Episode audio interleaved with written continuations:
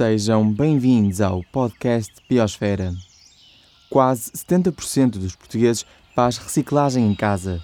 No entanto, ainda há muitos materiais que vão parar ao lixo indiferenciado e há erros que contaminam a separação de resíduos. O destino final da recolha seletiva são as centrais de triagem. A Valor Sul, na região de Lisboa, trata de mais de 100 mil toneladas de resíduos por ano, preparando-as para a indústria recicladora.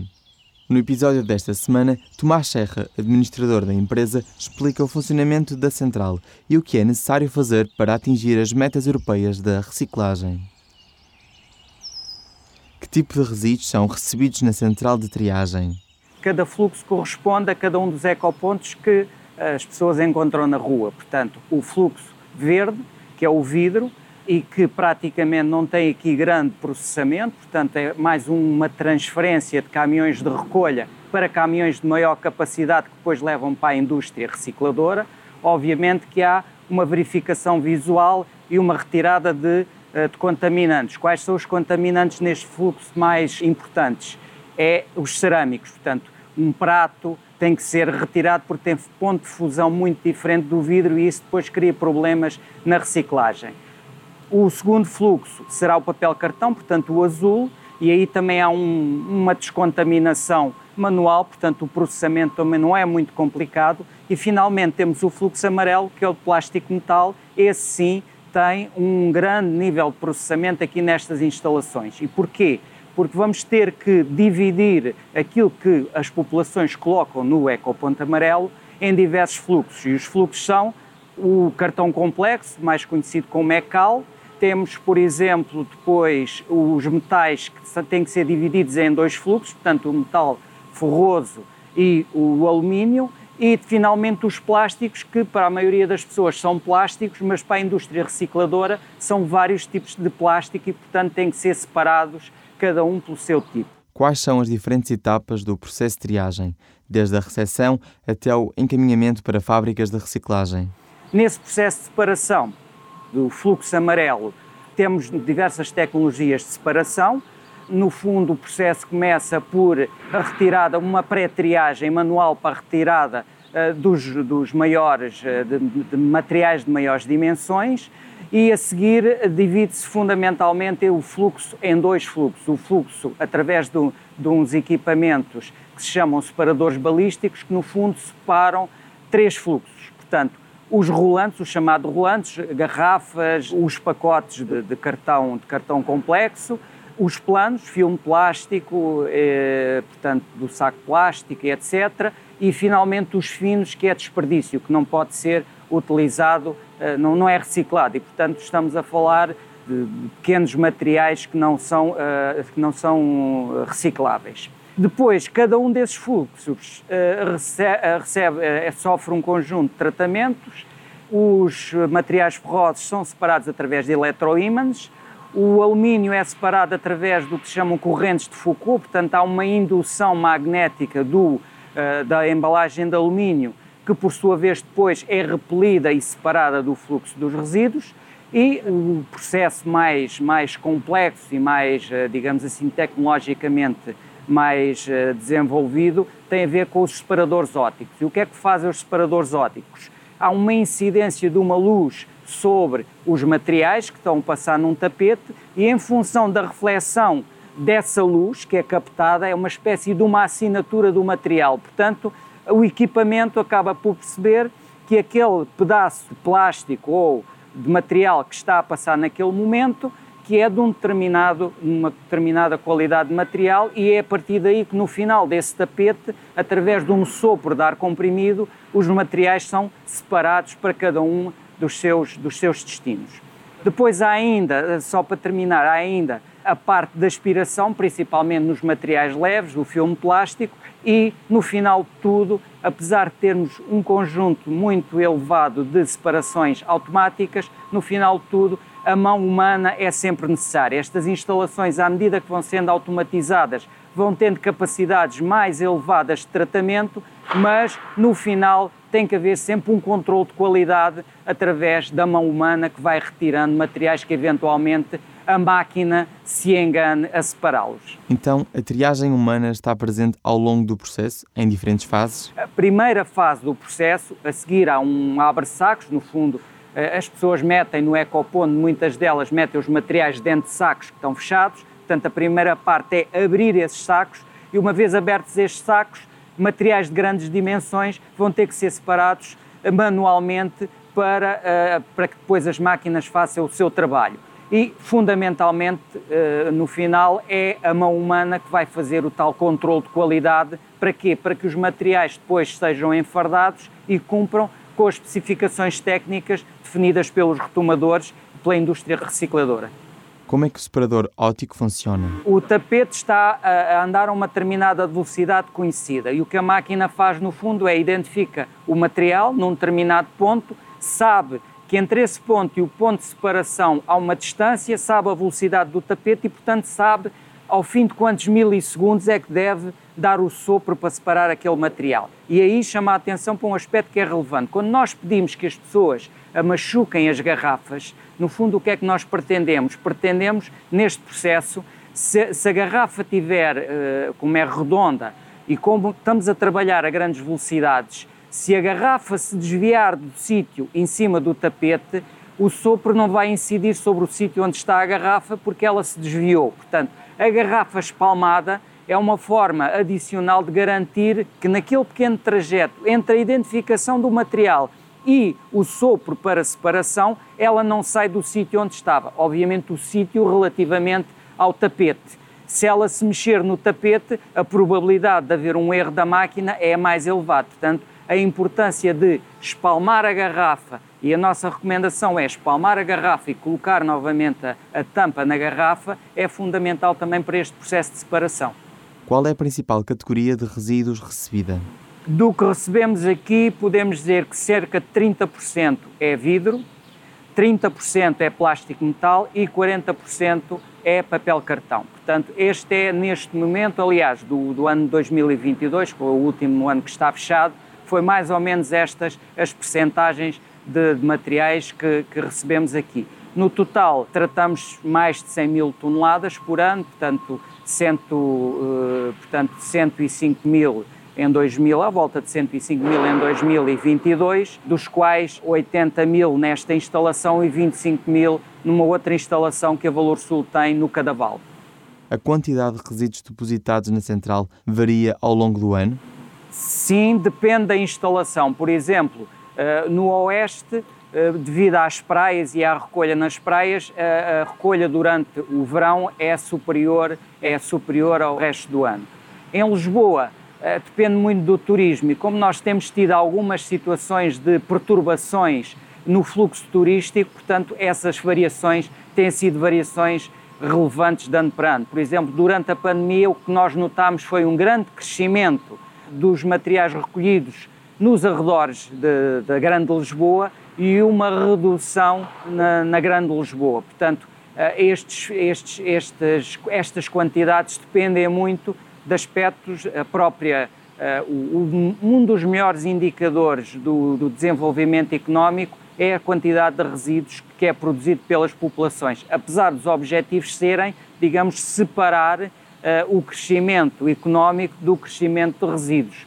Portanto, mas a verdade é que até hoje ainda não conseguimos fazer esse decoupling, ou essa separação entre aquilo que é o PIB, no fundo, e a produção de resíduos. E o primeiro sinal de refriamento económico é, uh, surge nos, na quantidade de resíduos urbanos. Quais são os erros mais comuns que a população portuguesa faz na separação de resíduos? Fundamentalmente, o fluxo amarelo eh, é um fluxo que tem muito, eh, muito contaminante. E isso cria, cria muitos problemas, não só na questão da separação, mas também nos custos da própria recolha. Portanto, eh, quando um contentor está cheio e, há um, e é necessário ir recolher, se ele tiver 30% de contaminantes, portanto, é, é 30% de custos a mais do que aquilo que seria se a recolha fosse de materiais mais puros. Portanto, é muito importante as pessoas separarem, separarem tudo e separarem bem. E para isso eu acho que uh, hoje em dia há muita informação disponível em várias fontes que ensinam uh, portanto, uh, a colocar os materiais no ecoponto correto, no ecoponto certo. Portanto, não, parece-nos que não há neste momento falta de informação. Por vezes as pessoas são muito. acomodam-se e eu, por vezes, abro contentores de resíduos indiferenciados que estão ao lado de um ecoponto e é uma dor de alma nós vermos os materiais que lá estão e que poderiam ser reciclados, porque uma vez tudo misturado, a qualidade da separação, tirando o ferro e o alumínio, no caso, de, por exemplo, da Valor Sul, em que é recuperado após a valorização energética e, portanto, não tem, digamos assim, perdas, eh, não temos perdas desse material, mas todos os plásticos, todo o papel cartão, todo esse material, se não é colocado no ecoponto, eh, mesmo, apesar de ser possível fazer essa separação a partir dos resíduos indiferenciados, a sua qualidade é afetada de uma forma significativa e a sua reciclagem de qualidade, que é o que se pretende, já não é possível. A Valor Sul realiza a separação de resíduos provenientes da recolha indiferenciada ou não? No caso dos, dos materiais ferrosos e do alumínio, essa separação é feita. Portanto, após a queima, é reciclado todo o material ferroso e todo o material de alumínio que estava contido uh, nos resíduos que entraram no processo. Mas não fazem a separação a posteriori do papel e do plástico, certo? O papel e o plástico não, esses são transformados em energia. O ano passado receberam mais de 100 mil toneladas de resíduos. Este valor tem aumentado nos últimos anos. O que é que é necessário para reciclar mais?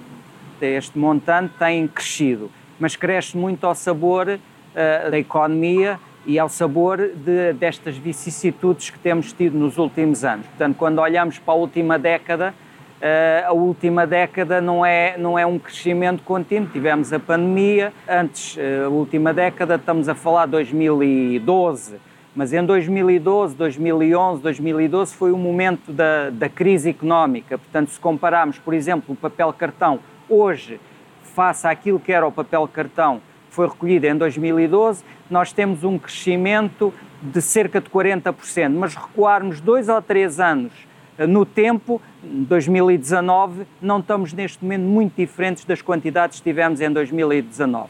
Há aqui outro fator, porque o papel cartão é um material que, quando eh, o seu preço de mercado é elevado e quando as pessoas têm dificuldades económicas, acontece um fenómeno que é de haver muitas pessoas a catar papel. E, portanto, a catar papel muitas das vezes nos contentores, muitas das vezes nos próprios ecopontos. E, portanto, tradicionalmente, quando o preço de mercado sobe, as quantidades acabam por reduzir porque é, just, é rentável para as pessoas mais pobres uh, e algumas organizações, vamos chamar ilegais, de recolherem esses materiais e, portanto, haver fluxos paralelos de escoamento desses materiais.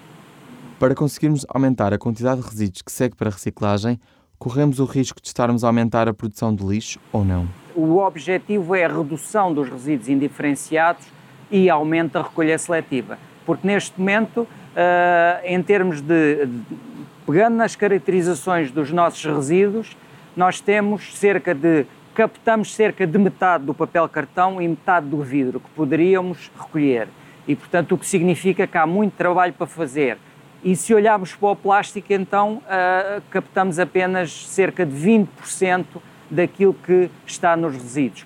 E além disso, para 2030 existe um conjunto de metas europeias muito ambiciosas que, em termos assim globais e considerando uh, o conjunto do, dos três fluxos, nós teríamos que, ao nível do país, triplicar a recolha seletiva destes materiais. Quando todos cumprirmos com isso, então tudo o resto é fácil. Portanto, mesmo que o, o fluxo amarelo traga alguns contaminantes, nestas instalações nós separamos. Portanto, é fundamental, é fundamental que as populações colaborem e que cumpram com o seu papel, porque isso nós não conseguimos fazer. Nós não conseguimos ir à casa de cada um e recolher os seus materiais. Portanto, tem que ser cada um de nós, como cidadãos do país, é que temos que ir aos locais de deposição, nomeadamente aos ecopontos, e separar corretamente e depositar os materiais corretamente nos sítios indicados. Adicionalmente, é preciso também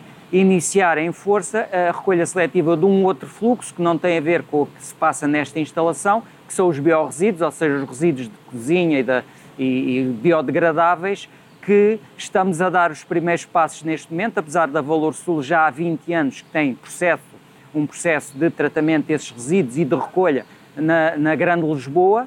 Uh, portanto, apesar disso, tirando Lisboa-Porto, a recolha de biorresíduos no país ainda é praticamente inexistente. E aquilo que diz a legislação europeia é que, a partir do final deste ano, a recolha seletiva de biorresíduos é obrigatória. E aí, se considerarmos que os biorresíduos são praticamente um pouco mais de metade daquilo que é o nosso resíduo urbano, estamos a falar de quantidades enormes que têm que ser recolhidas, uma vez que, para cumprir as metas, nós teremos que captar entre 60% a 70% desse fluxo que está nos resíduos que nós produzimos. Portanto, estamos num período uh, de grandes, grandes alterações e, mais uma vez, de grandes desafios para conseguirmos acompanhar aquilo que os países mais desenvolvidos da Europa fazem. Portanto, é, é importante olharmos para eles, ver como é que eles fazem, o que é que eles fazem, e aí há um, há um grande debate na sociedade portuguesa relativamente à valorização energética, e a verdade é que se olharmos para os países mais desenvolvidos nesta, na, na, na, em termos de tratamento de resíduos, a componente de valorização energética está sempre presente porque a economia circular é uma cadeia. E sendo uma cadeia, sempre que, uma, uh, sempre que uma, uh, um elo das, da cadeia falha, o sistema não funciona como um todo. Obrigado por ter ficado desse lado. Para saber como separar corretamente os resíduos domésticos, veja o mais recente episódio do Biosfera, na RTP Play. Até ao próximo programa, seja bioativo. Na próxima semana teremos novo podcast. Siga-nos no Instagram e acompanhe as novas reportagens do Biosfera no Facebook.